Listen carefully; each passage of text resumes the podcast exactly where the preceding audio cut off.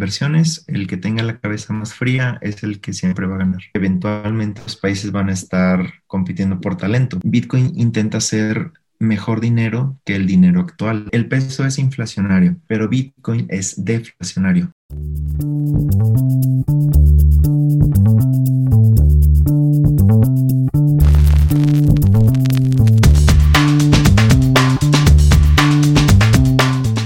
Ok, pues bienvenidos a otro episodio de Robando Ideas. En esta ocasión estoy con Jorge Duque, un gran amigo mío, quien es ingeniero de software y que actualmente está cursando un MBA.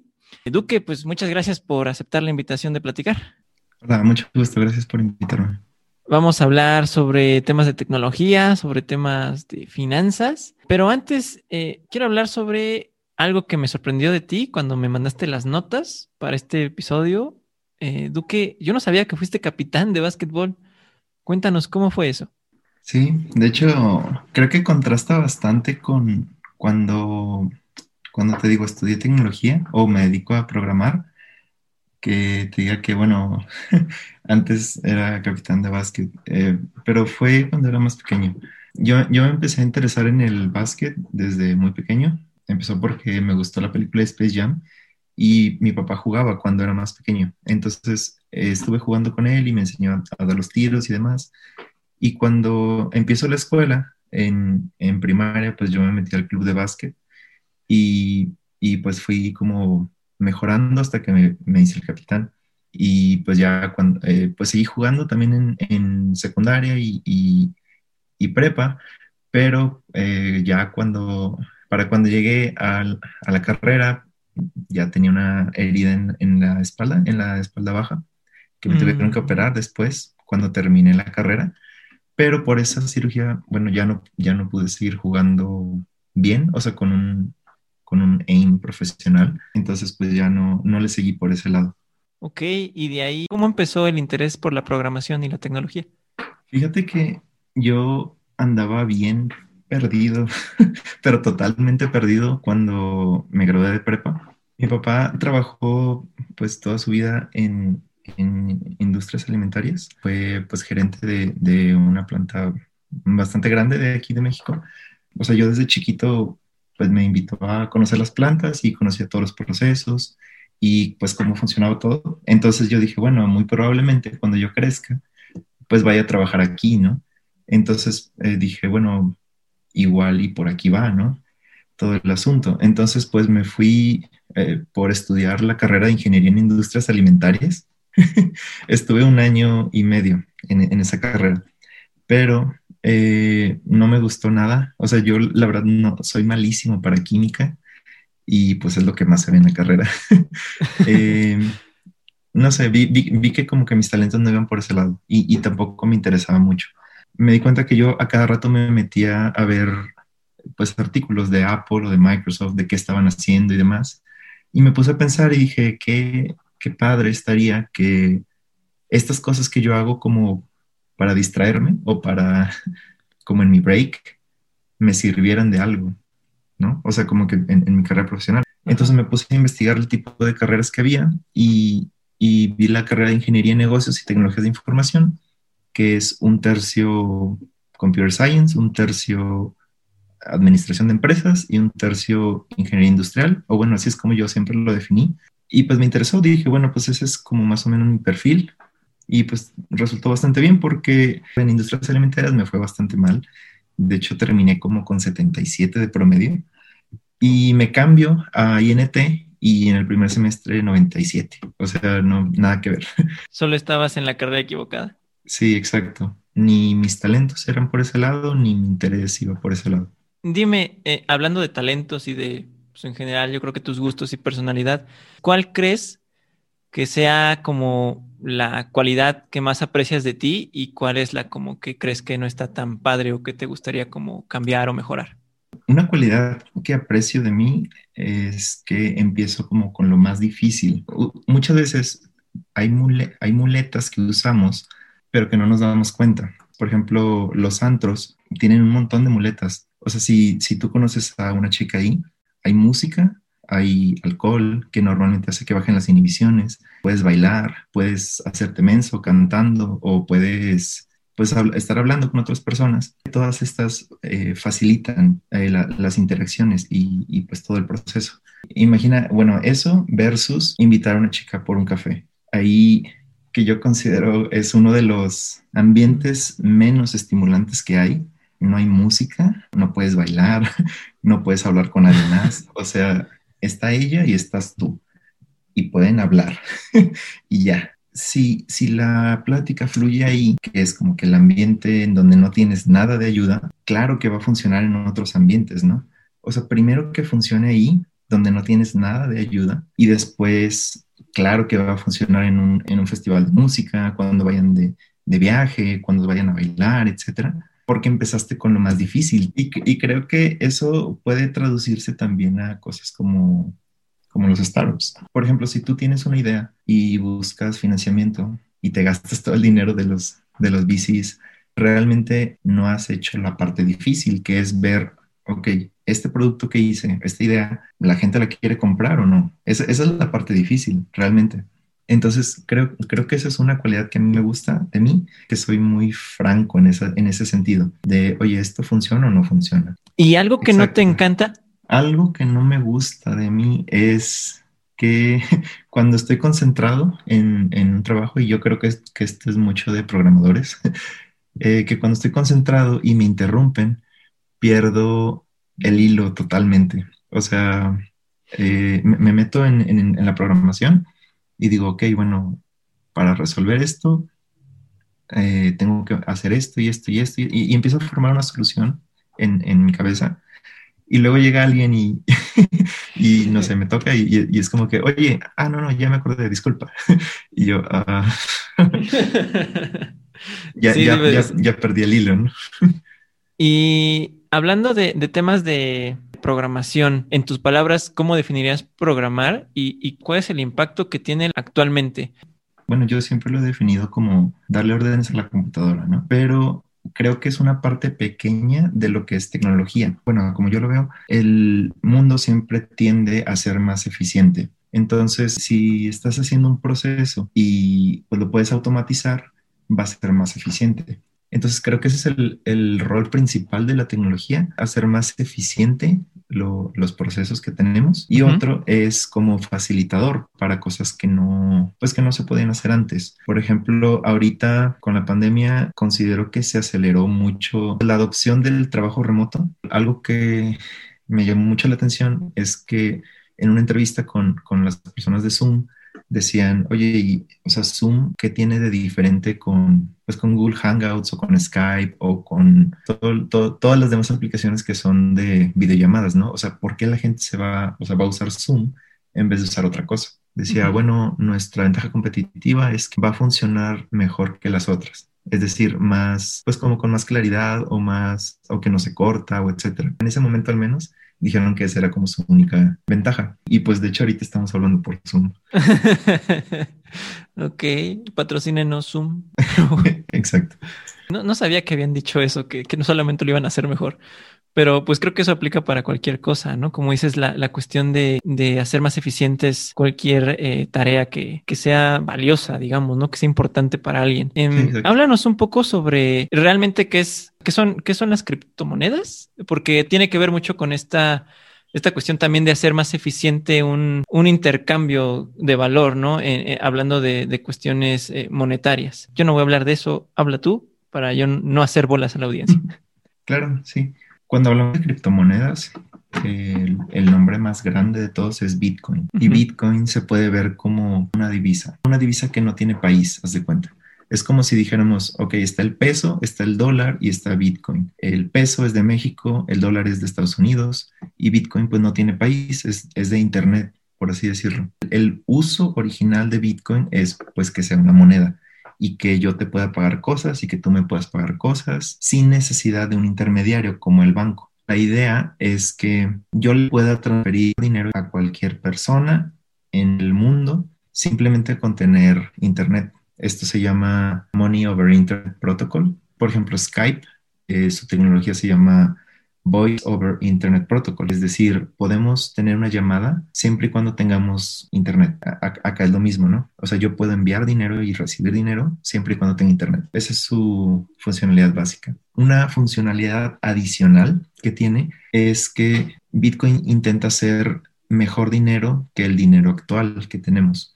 Una de las maneras en las que trata de hacer esto es que el, peso es inflacionario, es decir, ahorita hay una cierta cantidad de pesos que nosotros tenemos y eh, al siguiente año va a haber más pesos. Esto es porque pues se imprimen más pesos y esto hace que el valor de cada peso valga menos.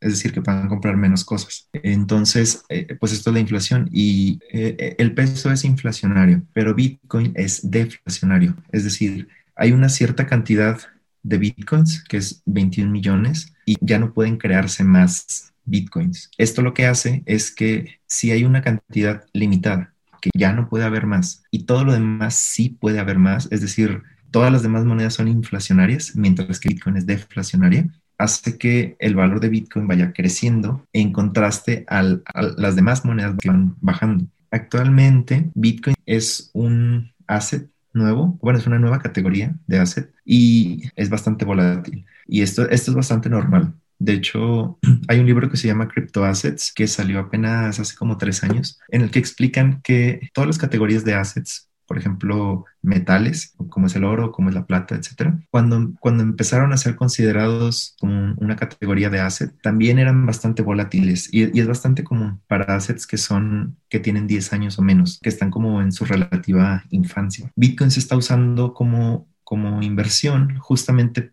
por la volatilidad que tiene al, al, estar en sus primeros años. Entonces está Bitcoin como sistema de pagos peer-to-peer, o sea, yo hacia ti o a cualquier persona en el mundo. Está Bitcoin como store of value, que es eh, justamente este sistema de ser una moneda deflacionaria. Y está Bitcoin como vehículo de inversión, justamente por la volatilidad que tiene en estos primeros años. Después están todos más, todas las demás criptomonedas que, se denominan altcoins. Ethereum, Ripple, um, Monero, Voyager. Cada, cada criptomoneda es pues como decirlo, como decir un token y puedes invertir en ellas eh, si les ves futuro, eh, pero pues cada una tiene su, tiene su propósito, ¿no? El propósito original de Bitcoin era ser un, sistema descentralizado. Descentralización se, se refiere a que no es controlado por una sola empresa.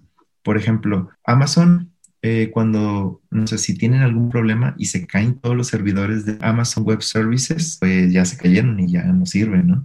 Contrario a Bitcoin, por ejemplo, que funciona con computadoras que están regadas por todo el mundo, por así decirlo. Una puede estar en China, otra puede estar aquí en Monterrey, otra puede estar en Japón. Si uno se cae, no pasa nada, porque están todos los demás. Mientras más computadoras estén usándose, más poder hay pero si uno cae, no, no se caen todos los demás. ¿Cuál es el valor de Bitcoin sobre las demás monedas? Y yo creo que Bitcoin es el único, la única criptomoneda realmente descentralizada, porque si te fijas, Ethereum eh, la maneja The Ethereum Foundation, su creador fue Vitalik Buterin, y, y si algo dice, o sea, si Vitalik dice algo que no es correcto o si está en problemas o algo, Ethereum baja en precio bastante o, la gente lo deja de utilizar o así porque la gente relaciona a Vitalik con Ethereum. Igual con las monedas, este, Ripple es, pues es la moneda de Ripple, la empresa, la empresa Ripple. Entonces, si Ripple está en problemas, la moneda también está en problemas. Pero Bitcoin no, porque Bitcoin eh, lo creó Satoshi Nakamoto que pues fue una persona anónima, nadie sabe quién fue. Mucha gente ah, dice o fue un genio que creó todo esto o fue pues un, un, montón de gente pues muy lista, pero que siempre se mantuvieron como, como anónimos. Nunca se supo quién fue y pues no, no es una personalidad en internet, nadie, lo, nadie ha hablado con él pues en los últimos años ni nada, pues realmente ya no existe ese problema de que si algo le pasa a Satoshi Nakamoto, también sufre Bitcoin. Sí, no, hay, no hay una figura a la cual se asocie Bitcoin. Exacto, o sea, ya es un sistema totalmente, pues que está en Internet y que depende del sistema de descentralización. Bitcoin va ganando valor a medida que la gente lo usa, así como y, pues que le va viendo valor al, al, protocolo de Money over Internet Protocol y pues paga por usarlo, ¿no? Ya, ok. Entonces, mmm, si te estoy entendiendo bien, o sea, la, cuestión de, pues toda esta onda de las criptomonedas adquiere valor simplemente porque la gente le da un valor, o sea, confía en ellas, por así decirlo, y en el, como dices, en la tecnología que, en las que se apoya. ¿Así es? Sí, exacto. O sea, un ejemplo que a mí, a mí me pasa muy seguido es que, por ejemplo, si yo quiero enviar dinero de, de una cuenta de Estados Unidos a una cuenta de México, no puedo hacerlo. Este, tengo que usar un sistema externo, un tercero, en el que envío dinero de esa cuenta hacia el tercero y luego ese tercero me lo envía a la cuenta de México. Y también tengo ciertos horarios y tengo ciertos límites que no puedo pasar y tengo que autenticarme y demás cosas, ¿no? Esto es porque el banco pues no puede, no puede soltarle dinero a quien sea, ¿no? Entonces yo tengo que confiar el banco está protegiendo mi dinero, que el tercero pues es una pues es una entidad confiable. Y, pues también mi, mi, otro banco de, de, acá de México, ¿no? Y, y, en Bitcoin lo que hace es pues quitar todos esos, todos esos intermediarios y toda esa, como ese sistema de, de confianza que se necesita. Ok, entonces, eh, ya nos, bueno, nos comentas que tiene pues, distintas, digamos que, objetivos o funciones, ¿no? O que se puede ver distintas maneras Bitcoin, ¿no?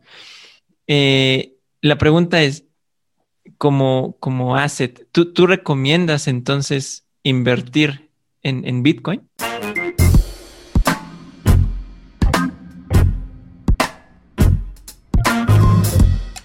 Seguramente algunas palabras de este episodio te resulten extrañas o nuevas.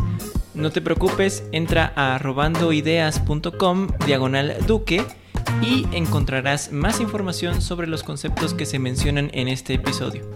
Espero que lo escuches hasta el final, ya que hablaremos sobre NFTs, libros y por qué es que en México deberían haber más campos de golf.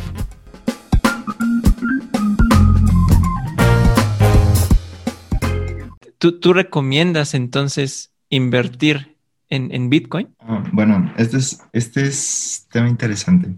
Yo, bueno, todas las personas que no sean asesores financieros siempre deben eh, pues especificar que no son asesores financieros, ¿no? Porque si no, pues te pueden demandar, ¿no?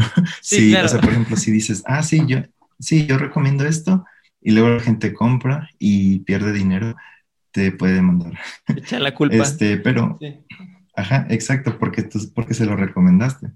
Entonces, eh, no me hagan caso, yo no sé de lo que estoy hablando, pero las cosas que yo hago es, o sea, bueno, lo que yo me dije a mí mismo fue, eh, mí mismo, esta tecnología se ve interesante y eh, puede ser que le vaya bastante bien. De hecho, ha sido, ha sido el asset al que le ha ido más bien en los últimos años de todos los que existen. O sea, más que el oro, más que eh, cambiar divisas, más que lo que sea. Es el, es el mejor al que mejor le ha ido. Entonces dije, bueno, igual y lo que puedo hacer es irme metiendo poco a poquito eh, que no lo hice, de hecho. me metí, en 2017 me metí de lleno y perdí bastante dinero. Eh, entonces, la estrategia que me ha funcionado desde, bueno, desde que aprendí de esos errores eh, fue ir comprando poquito a poquito cada mes una cantidad que no me vaya a doler. Yo, yo creo que aquí es muy clave hacerle caso a tus nervios. Por ejemplo, si tú le metes 100 pesos, pues realmente no importa si se va a hacer o no o sea, pues para 100 pesos, no, no pasa nada. Pero si metes dinero de la renta, pues ahí como que ya está más. Entonces, mi, o sea, bueno, lo que yo me dije a mí mismo, lo que puedo hacer es meterle tantito hasta donde me sienta seguro. O sea, si le, si le meto cierta cantidad y me siento nervioso, significa que le metí demasiado. Entonces tengo que sacar y, dejarle menos, ¿no? De hecho, hay, hay muy poquitos días en la historia de Bitcoin en los que invirtió y ha perdido dinero. El, pues la longitud de tiempo en el que estaba en la cima y que bajó bastante fue muy poquito, fueron como, o sea, bajó muy rápido, como en 15 días o así. Entonces, la única manera en la, en la que se puede perder dinero es invirtiendo en esos días. Eh, entonces, si le metes todo el dinero en esos días, pierdes muchísimo dinero. Pero ¿qué pasa si esa misma cantidad de dinero hubieras metido distribuida en 12 meses? Este, e, e, esta estrategia se llama Dollar Cost Averaging y es básicamente meto una cantidad en enero, otra cantidad en febrero, otra cantidad en marzo y vas acumulando poquito a poquito. Y es una cantidad que no te pone nervioso, que no, que no vas a estar pensando todo el día, pues que si bajó, subió, que etcétera. Y vas acumulando a, lo largo del tiempo. Y cuando ya llegue a un, al objetivo que tú querías, pues ya lo puedes sacar, ¿no? Que es pues un approach muchísimo más tranquilo al que tomé inicialmente, que fue o sea, es que yo, yo entré en mayo del 2017, que fue cuando empezó el bull run de, de, ese ciclo. Y pues fue toda una locura, ¿no? Sí, sí, o sea, ahí sí creo que hubo un periodo en donde de pronto estaba como que muy arriba y luego sí bajaba un montón, ¿no? Sí, eh, de hecho es, es, bastante normal en un bull run haya correcciones del 30%. De hecho, justamente ahorita yo considero que estamos en un bull run en este año, en 2021. Y, hace unos días, de hecho, este fin de semana tuvimos una corrección de, creo que fue como del 22% y es bastantito, o sea, sí se siente, sí se siente la bajada. Fue, una bajada de, de, como del 22% y ahí mucha gente pues ya se asusta y se sale, ¿no? Sí, y es que, o sea, creo que mucha gente en general en, en inversiones, en cuestión de finanzas, comete ese error de irse como apostar como que todo a una cosa o, apostar muy fuerte y como dices, no medir bien su, ni su tolerancia al riesgo ni su tolerancia a la pérdida, ¿no? Entonces, eh, eso puede desbalancear el, portafolio de, de, cualquier inversionista, ¿no? Me acuerdo que hasta salían muchos anuncios, o al menos a mí me tocaba que me llegaban muchos anuncios, ¿no? De invertí X cantidad de dólares en esto y ahora pues ya los veías con el coche acá de último modelo y todo, ¿no? Y yo me acuerdo que esa publicidad, híjole, es bien engañosa porque mucha gente se metía y ponía cosas que, pues sí, un dinero que no, no se podía dar el lujo de perder, ¿no? Había como que esta desconfianza después de, no, pues que yo, yo me metí y me fue súper mal, ¿no? Es como una estafa o, o, es que es bien volátil, cuando a veces la gente ni siquiera entiende exactamente pues, que es volátil, ¿no? Entonces... totalmente. Yo, yo creo que tienes que vivirlo para, para tener ya experiencia y hacerte bueno. Porque todo el mundo, eh, creo que todos, todos que nos han interesado las inversiones hemos escuchado los, pues las recomendaciones, ¿no? Como que, ah, pues tienes que comprar barato y vender caro, ¿no? pues suena bastante obvio, pero es, es bastante difícil hacerlo en, en este, de hecho, e, en, ese entonces, en, el Bull Run del 2017, eh, yo no sabía nada. Fue la primera vez que ya había invertido en, otras cosillas, así como en CETES o así, pero pues nada que ver. CETES es la más segura del país y, y cryptocurrencies pues es la más volátil, la más arriesgada. la más arriesgada de, de todas, ¿no?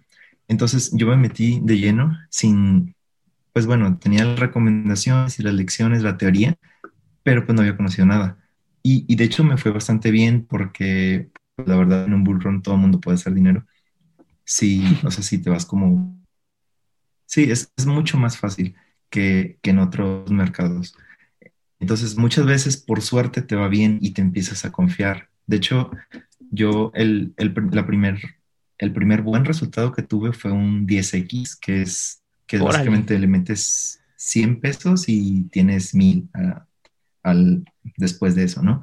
Sí. Entonces, pues me empecé a confiar igual y pues metiendo más y todo, ¿no? El problema fue que, bueno, de hecho, esa, esa inversión no fue súper bien para, para cuando fue diciembre, o sea, había hecho un 100X. El problema fue que no vendí nada, porque ah, pensaste que iba a seguir. Exacto. Yo iba a seguir muchísimo más. O sea, yo pensé que iba a ser un como 500X. O sea, estaba totalmente delusional. delusional, sí. Entonces, eh, pues yo lo dejé correr y, y esto fue en enero del 2018 y ahí fue cuando empezaron a bajar las cosas, ¿no? Y, o sea, ¿cómo, cómo, cómo te explico que en el punto más alto valía 10 dólares y cuando terminó todo valía un centavo? esa, esa, inversión. O sea, gané pues sí, un 100X, 100X. O sea, bueno, es que lo compré en 10 centavos, llegó hasta 10 dólares y bajó hasta un centavo, o sea, perdió mil, eh, mil X. E, eso también es algo que se escucha mucho, ¿no? Que, que, o sea, generalmente la bajada es eh, mucho peor, que, o sea, mucho más grande que la subida, ¿no? Sí, exacto. Y yo, o sea, traía todas las, toda la teoría y traía todo. O sea, es que si lo ves en retrospectiva, pues se ve bastante obvio, ¿no? Dices, o sea, pues ya habías ganado un 100x, o sea, ¿qué más quieres, no? Pero, o sea, ya cuando estás ahí, eh, eh, o sea, que una decisión que haces, eh, que te tarde cinco minutos o que no, o que lo hagas cinco minutos muy rápido, cambia, o sea, que tiene un impacto tan grande, la verdad es que tienes que vivirlo, porque si no, nadie aprende en, cabeza ajena por más que te lo digan. Sí, sí, totalmente. Yo, yo creo que es mucho con, pues, como negocios, ¿no? O, sea, te pueden decir, pues hazle así, no, esta es la metodología, este es el modelo. o, o, te dicen, ¿no? Pues que tienes que invertir tanto en anuncios para ganar tanto, ¿no? Pero pues de pronto inviertes y no le atinas al target y ya valió. Entonces, sí, yo me quedo con lo que decías al principio, no es mucho de, de, calcular el riesgo, ¿no? De cuánto estás dispuesto a perder realmente más que, más que ganar. Exacto. Cuando se trata de, cryptocurrencies, eh, pues es la inversión más riesgosa que existe. Entonces, eh, tiene que ser una cantidad que no te, pues, que no te ponga nervioso y pues el reward es que pues puede irte muy, muy bien, ¿no? O sea, que, que puedes ganar 10 veces lo que invertiste o, algo así. Súper. Pues, e, esa, esa, idea está buena. Entonces, no, no inviertas y te pone nervioso. Exactamente. En inversiones, el que tenga la cabeza más fría es el que siempre va a ganar. Es muy diferente que digas, bueno, yo no tengo deudas, ya tengo mi fondo de emergencias. Ok, lo que tantito que me sobró, lo metí, versus hipotequé mi casa y tiene que funcionar, porque si no funciona me quedo en la calle y debo todo. Eh, la primera persona va a ganar siempre, todas las veces. Sí, sí, total. Es lo que siempre dicen, no, no, te, no trates de ganarle al mercado, o sea... Totalmente de acuerdo. Los, golpes de, suerte existen, pero si solo le apuntas a, la suerte para obtener éxito, eh, es una muy mala estrategia. Totalmente. Fíjate que tengo una, visión muy curiosa a suerte. Yo considero que cuando estás, cuando tienes una buena actitud, tienes más suerte. Y para tener una buena actitud, debes quitarte las preocupaciones. Por ejemplo, ahorita, de tener un fondo de emergencia. Este, alguna vez estuve leyendo un blog que trataba justamente de, pues, de cómo crear tu propia suerte y todo. Y decía, si tú tienes dos años de fondo de emergencia, pues realmente no tienes preocupaciones de muchas cosas que digamos, ¿no? Porque cualquier cosa que pase, pues tienes dos años de runway. Eh, hice el experimento y, la verdad es que tuve mucha suerte en muchísimas cosas. O sea, fui a un festival de música y ya estaba cerrando y yo, yo estaba haciendo fila para comprar comida y me dijeron, tú ya nada más te voy a atender a ti y ya nadie más. y había una filota atrás de mí.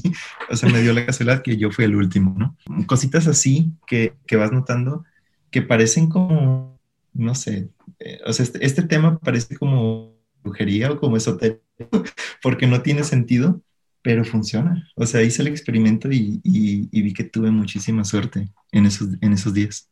Ok, e, eso, eso a mí me, me suena mucho como a... Mm, esta ley como de atracción que de pronto mencionan, de voy a, voy a decretar y se va a cumplir, ¿no? pero, pero realmente creo yo que tiene que ver mucho con lo que dices, que es la cuestión de, del estado mental en el que procesas las cosas. O sea, si es, si, ajá, lo que dices, ¿no? Si tienes eh, en tu mente la idea de que estás tranquilo porque no tienes una deuda, porque no tienes a lo mejor algún problema de salud o algún, algo que te estrese, no sé de pronto yo creo que comienzas a notar como cositas muy positivas o muy buenas, ¿no? Y, es, y, son cada vez más comunes. Sí, totalmente. Yo creo que cuando te toca un golpe de suerte, este, es bueno usarlo como, justamente para hacer cosas buenas o también como para diversión. Por ejemplo, yo cuando, bueno, en estos días, en esos días que, que comentaba que, que, invertí justamente en Bitcoin cuando, cuando iba a subir bastantito y, y dije, bueno, pues me tocó este golpe de suerte, déjame, vendo un poquito y uso ese dinero como para mis vacaciones de, de verano. Entonces dije, eh, bueno, saco dinero, lo uso como de manera irresponsable, por así decirlo, o sea, en el sentido de que no, no lo guardé para, para un sistema de ahorro o cosas así, sino que dije, lo voy a sacar para divertirme. Y, to, y todo ese, todas esas vacaciones tuve bastante suerte, como, como lo que te decía. Así muchísimas cosas, ¿no? Que, o sea, que, que de hecho me tocó que, que, por ejemplo, a mis padres necesitaban un poquito de dinero y dije, ah, pues yo, yo te los mando, acabo, o sea, me acaba de tocar pues todo de suerte y, y pues déjate mando ¿no? Y como que se fueron juntando muchas cosas, así como golpe de suerte y hacer cosas buenas o divertidas y otro golpe de suerte y luego cosas buenas, divertidas, golpe de suerte. Entonces, no sé, creo que era como un círculo vicioso bueno o, o positivo. Un de, círculo de buena suerte y... Exacto, un círculo virtuoso, perdón. Mi vicio es tener suerte, eso está buena. Súper. Y, hombre, hay, hay, hay, todavía muchas cosas que, que quiero platicar, pero eh, a ver, déjame elijo de aquí, que de las preguntas que tengo. A ver, este, eh, el mayor reto al que te has enfrentado últimamente. Yo creo que el reto que he tenido últimamente ha sido el balancear las cosas que estoy haciendo, uh, porque, uh, bueno, ahorita estoy trabajando full time como ingeniero de software, tengo la maestría a medio tiempo y eh, después estoy teniendo el, el, negocio que tengo también, también medio tiempo, combinado con, pues, eh, pues mantener una vida sana y, o sea, lo que es dormir ocho horas, este, hacer ejercicio y pues vida social, que es algo que no, bueno, vida social entre comillas, ¿verdad? Porque estamos en pandemia. Sí, así como mucha vida social nadie tiene ahorita. que, que, pues es, es, eh, sí, sí, exacto, pero bueno, entre comillas vida social entre comillas, eh, pero es un tema que no, que no era, pues sí, que no era un tema cuando yo estaba en Estados Unidos. Todo el tiempo le dedicaba a, a, trabajar o a, ir al gimnasio, o aprender cosas o, así. Y pues aquí están todos, todos mis amigos, ¿no? Y, y, todas las personas que, que he conocido toda mi vida y me dicen, oye, vamos a, no sé, vamos a cenar, este, vamos a, a vernos a tal lado. Tiene de que tres años que no, que no, que no vivías de aquí. Y entonces, eh, como, que, como que tratar de incorporar esa, esa parte a, a, como que todos los sistemas que ya habían estado funcionando, creo que ha sido un reto interesante. Estás estudiando una maestría en, en, negocios, ¿no? Un MBA. ¿Tú, ¿Tú, crees que sí vale la pena estudiar o sobre negocios eh, en lugar de hacerlos? ¿O, o, cuál, ¿O qué es lo que aprendes en una escuela de negocios que a lo mejor la práctica no te puede dar. Yo creo que todo depende del enfoque que traigas o, bueno, sí, cuál sea tu finalidad, ¿no? Este, que justamente yo siempre he sido muy, muy práctico, ¿no? Y muy como que no me gusta lo formal. Pero en, en ese sentido yo creo que todo depende del enfoque, porque yo entré justamente por, porque mi objetivo era eh, crecer de ser un ingeniero de software en ser un product, hacer un product manager. Y bueno, con la pared con la que me topé inicialmente fue que al tratar de, aplicar a este tipo de, trabajos, me decían, oye, pero, no, o sea, tú eres ingeniero, no tienes, o sea, no, no tienes la parte de negocios. Y aun cuando yo supiera eh, y que haya lanzado pues varias cosas y, y, que algunas hayan funcionado, otras no, no tenía como el, el, papel, por así decirlo, ¿no? Entonces dije, bueno, igual y, igual y me puedo ir por este lado. Eh, otra cosa que, que, aprendí ya cuando estaba en, en, en, el MBA es que la escuela de negocios no te enseña a, a lanzar un negocio, ¿no? Eh, bueno, así es como yo lo veo. La escuela de negocios no te, no te enseña a lanzar un negocio, te enseña a administrar un negocio. Entonces, bueno, la estrategia que puedo aplicar aquí es que, bueno, el, programa dura dos años porque es un programa a medio tiempo.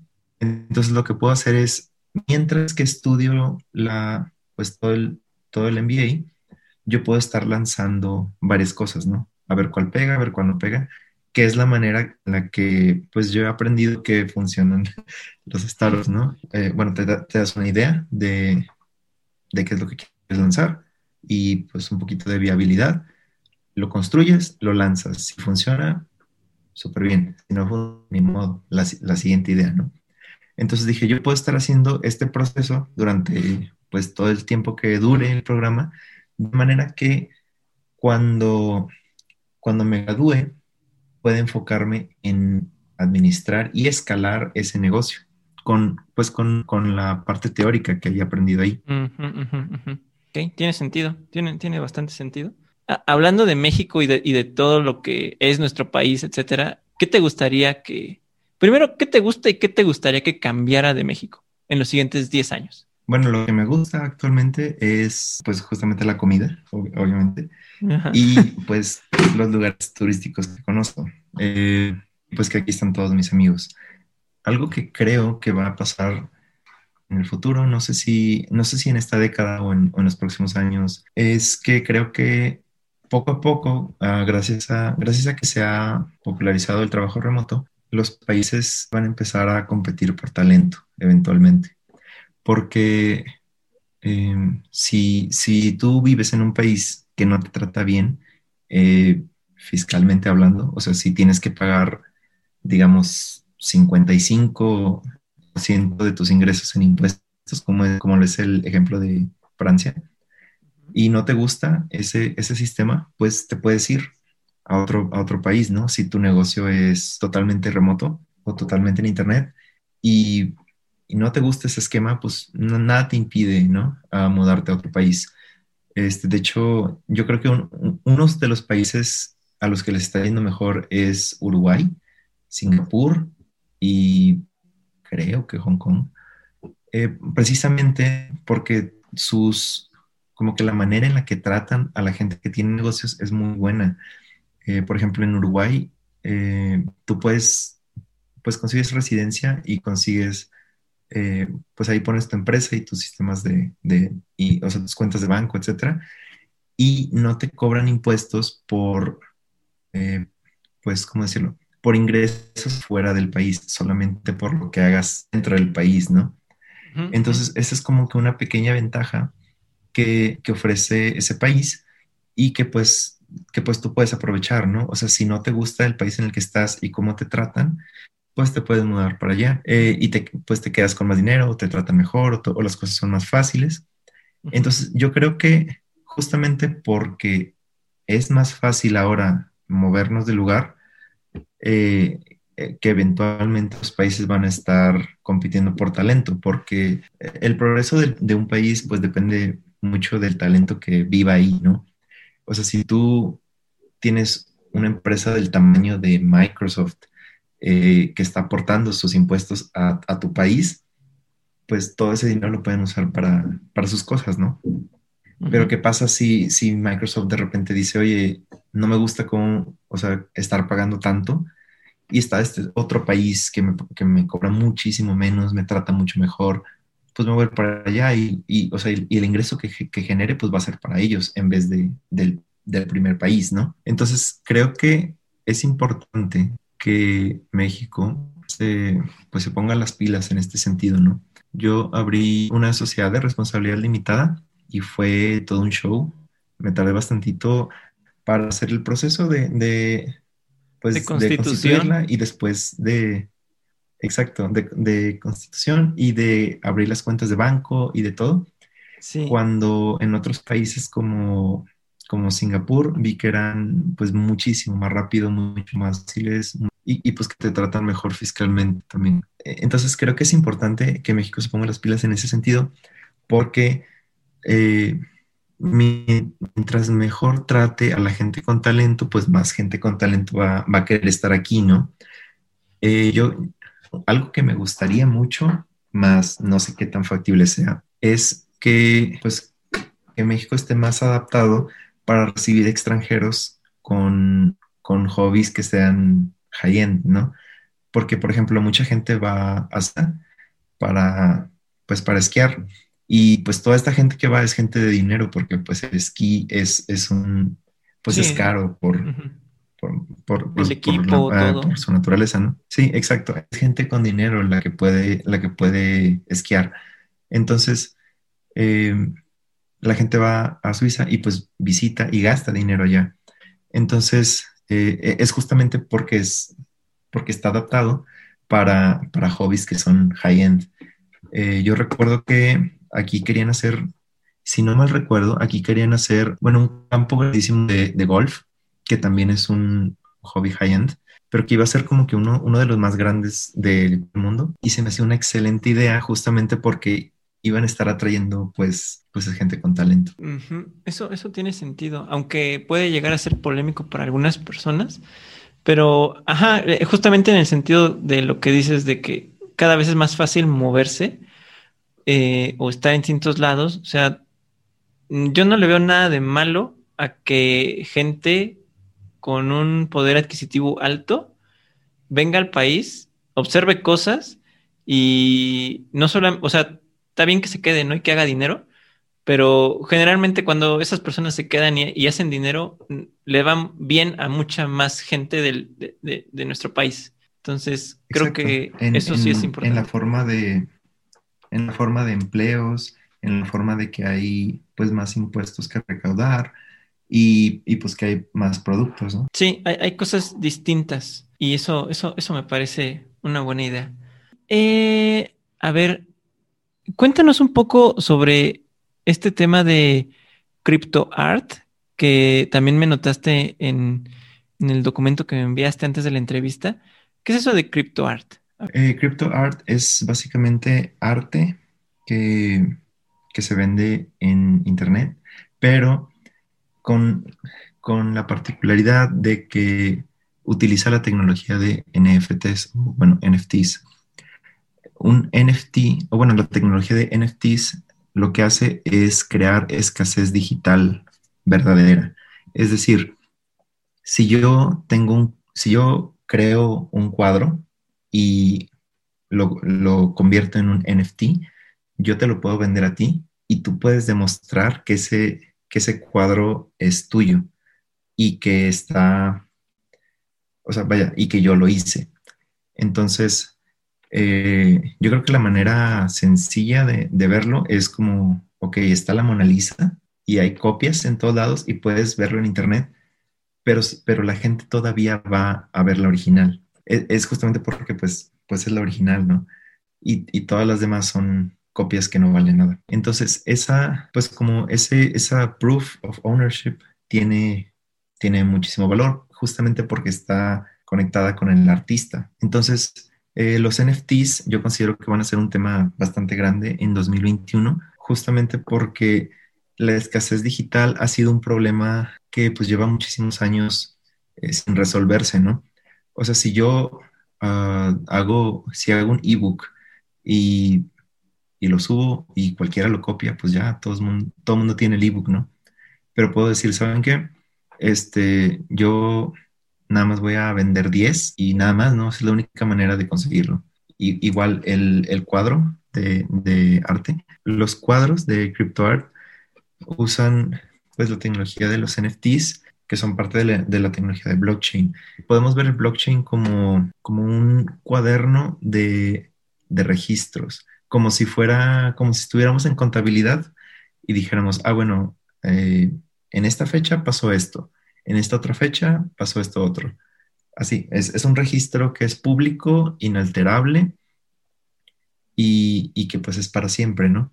Entonces, usando estos mismos principios y esta misma tecnología, el, cuadro tiene todos estos registros y dices, ok, eh, yo, Jorge, hice el cuadro y te lo vendí a ti y luego tú se lo vendiste a otra persona y ahí está toda la historia. Y entonces, si, alguien quiere como, pues como una copia y la trata de vender, no, no va a funcionar porque la gente puede ver el historial y puede decir, no, pues está, esto que me estás vendiendo no es, no es verdadero, ¿no? El verdadero pues tendría toda la historia y estaría ligada al artista. Una de las aplicaciones es CryptoArt y otra de las aplicaciones es Tierra Virtual. que, bueno, no sé si has escuchado The Centraland. Es pues una página en la que puedes entrar y es como un mundo virtual en el que, en el que los usuarios pueden comprar tierra, o sea, bueno, pedazos de tierra virtuales y crear lo que quieran adentro, adentro de ahí. Este, Órale. Todo, todo, ese, todo ese mundo de Decentraland en Ethereum, bueno, en la red de Ethereum, y es gratis, cualquier persona se puede meter, pero usar, o sea, comprar tierra, pues ya cuesta y se paga con Ethereum, este, o, con la moneda de Decentraland, que es Mana. De hecho, yo, yo acabo de comprar hace poquito una, una parcel y, justamente era, era porque me quiero meter al, al hobby de, de CryptoArt, porque muchas personas lo que hacen es que eh, compran una parcel, o bueno, un parcel una es parcela. Un, pues un, pedazo de tierra, sí, exacto, un pedazo de tierra dentro de Decentraland em, y, crean su galería ahí adentro. Yo creo que en el futuro, cuando Decentraland esté un poquito más, eh, más desarrollada, yo creo que va a ser una excelente forma de ganar dinero para los, para los diseñadores, porque eh, si tú tienes un parcel y, o, bueno, todas las personas que tienen parcels, no todos son diseñadores, eh, diseñador gráfico o, que sepan hacer renders. Entonces necesitan a alguien que les haga su galería y pues esta galería se hace con, pues es un modelo 3D. Entonces mm. el diseñador te hace la galería, la pones en Decentraland y ahí en tu galería lo que muchos hacen es exhibir sus obras de, de CryptoArt. Entonces si tú como usuario vas caminando y, de repente te encuentras una galería, te puedes meter, eh, ves las, las obras y si alguna te gusta, la puedes comprar. Órale, entonces, o sea, podría ser para arquitectos digitales, diseñadores que te hagan la galería y aparte, pues sí, para, para, exhibir tu trabajo. Exacto. Yo creo que le va a dar muchísimo valor a todos los que estén involucrados en, en diseño gráfico, en, en Animación digital. exacto, animación digital, arte y, todo lo demás. Yo creo que es una muy buena área para explorar. Y, de, dónde sacas todas estas ideas, Mac? Digo, digo, Duque, ya sabes que, eh, o sea, veo que, investigas mucho, veo que, le metes ahí varias cosas, pero no sé, libros, eh, podcasts, recursos que, que, tú consumas y que creas que vale la pena también que, chequemos? ¿Nos podrías dar algunas recomendaciones? Yo creo que el, primer libro así grande que, me ayudó bastante fue The Four Hour Work Week de Tim Ferriss.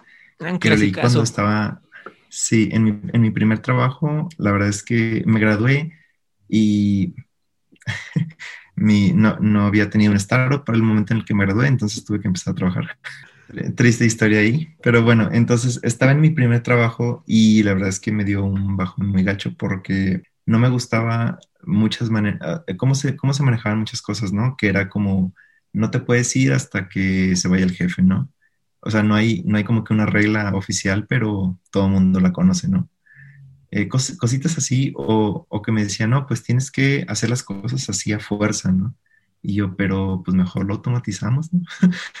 no sé, o sea, me decían, tienes que limpiar este Excel y yo, pero pues, ¿por qué no implementamos Tableau? O cosas así. Entonces, eh, The Four Hour Work Week, yo lo leí en ese entonces y me abrió los ojos bastante. O sea, fue como que, bueno, yo creo que el término más importante que aprendí de ahí fue eh, geoarbitraje, que es básicamente decir, si tú ganas en dólares y gastas en pesos, gan o sea, es eh, tienes una ventaja, ¿no? En ese, en ese entonces yo estaba pagando mi, crédito, bueno, mi deuda de, la escuela, y dije, bueno, pues mi deuda es, en pesos, ¿no? Si yo me voy a trabajar a Estados Unidos y, uso mis ahorros para pagarla, la voy a acabar mucho más rápido que si me quedara eh, pues trabajando en, México, ¿no? Y fue lo que hice y, y pues sí, la terminé mucho más rápido. Entonces, The Four Hour Work Week yo creo que fue muy, muy importante en mi vida.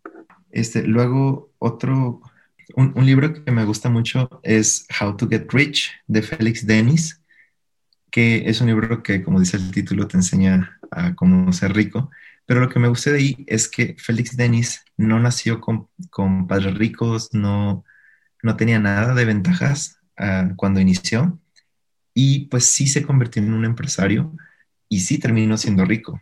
Entonces, es una persona que sí te puede explicar realmente todo el proceso, ¿no? A diferencia de, de la, del 99.99% de libros que, que pues los, los, crea alguien de cómo, cómo ganar el juego del dinero y, y, pues es alguien que no tiene trabajo. O sea, que solamente, que, la, que su única manera de ganar dinero es vendiendo libros. Sí, o, o los clásicos cursos de cómo, cómo emprender y su único emprendimiento es eso. Es ese curso. Ajá. Exactamente. Sí, aquí lo que me gusta es que Félix Denis, pues sí, sí es un empresario eh, y, o sea, y de verdad puede explicarte pues las cosas que, pues las que él vivió y, y cómo es todo el proceso. Entonces, eh, libros que sean así como de, de, personas que de verdad lo vivieron, esos me encantan. Uno que me gustó bastante, que nunca pensé que iba a recomendar algo que me recomendaron en la escuela, pero está muy bueno, se llama El el elemento de Ken Robinson. Es un libro que creo que trata muchas, muchas temáticas que, que, son iguales a lo que trata la película Soul, eh, que me gustó bastante también, que son como de encontrar tus, pues, tus pasiones y, y pues lo que te hace feliz, ¿no? Y, y de entrar en la zona y, y todos, todo ese tipo de temas, ese libro. Esos son como, como los que son de no ficción. Aunque eh, uno último que me gustaría decir es The Sovereign Individual de James Bale y otra persona. Yo creo que va a ser muy profético de los próximos años. Todo este tema de, de, que los países iban a, a, estar compitiendo por talento viene de ahí. Tiene muchas, muchísimas ideas muy interesantes que, que creo que vale la pena ver si, si te interesa cómo estar en este, como en este ambiente de tecnología y de estar, sí, del futuro. ¿Y de ficción? Un libro de ficción que se me hace muy bueno, que también es, es Ready Player One, de uh -huh. Ernest Klein, eh, que es pues justamente, eh, es una historia de ficción y pues de un, de un chico de preparatoria, pero es en un mundo virtual, o sea, bueno, es en el futuro, un futuro medio apocalíptico y todo lo hacen como si fuera un videojuego. O sea, tienen, eh, hay un sistema que se llama The Oasis, que es de realidad virtual. Entonces, toda la gente de todo el mundo eh, está muy, muy, o sea, conoce The Oasis y le gusta entrar y pasa la mayoría de, del tiempo dentro de, de esa realidad virtual. Entonces, muchas, muchos de los temas que se, que se muestran ahí son temas que ya están pasando ahorita, este, como lo de los NFTs, son eh, pues artículos que tú puedes comprar y, que, y, que, y poseer, que son de verdad tuyos y que nadie te los puede quitar y que puedes usar en, en, un juego o en otro o, o, así. Y no sé, creo que es muy, que es un vistazo al futuro. Eh, obviamente las cosas no van a pasar igualitas, pero creo que tienen muchas ideas que, que, son buenas como para tener insights. Y bueno, el podcast que recomiendo bastante es el podcast de Naval. Naval es, es un uh, venture capitalist de, de, Silicon Valley que pues, ya tiene muchos años en ese ambiente y, y, pues que ha filosofado mucho acerca de tanto de startups como de la vida en general y, y que explica muy, muy bien las cosas. Entonces, súper recomendadísimo. Ok, entonces vamos a checar todas esas recomendaciones. Vamos a dejar los links en la descripción. Solamente quiero decirte gracias, Duque. Gracias por el tiempo que te tomaste y por las ideas que compartiste. Entonces, eh, pues me dio mucho gusto platicar contigo. Te agradezco mucho. A mí también, muchas gracias por invitarme. Listo, pues eso fue todo por ahora. Y eh, pues nada, hay muchas ideas que se pueden robar de, de este episodio con sus debidas precauciones, por favor, hablando de tema financiero. Y esto fue todo por, por ahora. Mi nombre es Eduardo Ayala y yo les recuerdo que lo importante no son las ideas, sino lo que hagamos con ellas. Hasta la próxima. Gracias por escuchar este episodio. Si les gustó, compártanlo con sus amigos. Recuerden seguir el podcast porque todos los jueves hay nuevo episodio. Les recuerdo que pueden seguirme como Edu Ayala MX en Instagram y Twitter y en mi página robandoideas.com. Mi nombre es Eduardo Ayala, les deseo un excelente cierre de semana y hasta la próxima.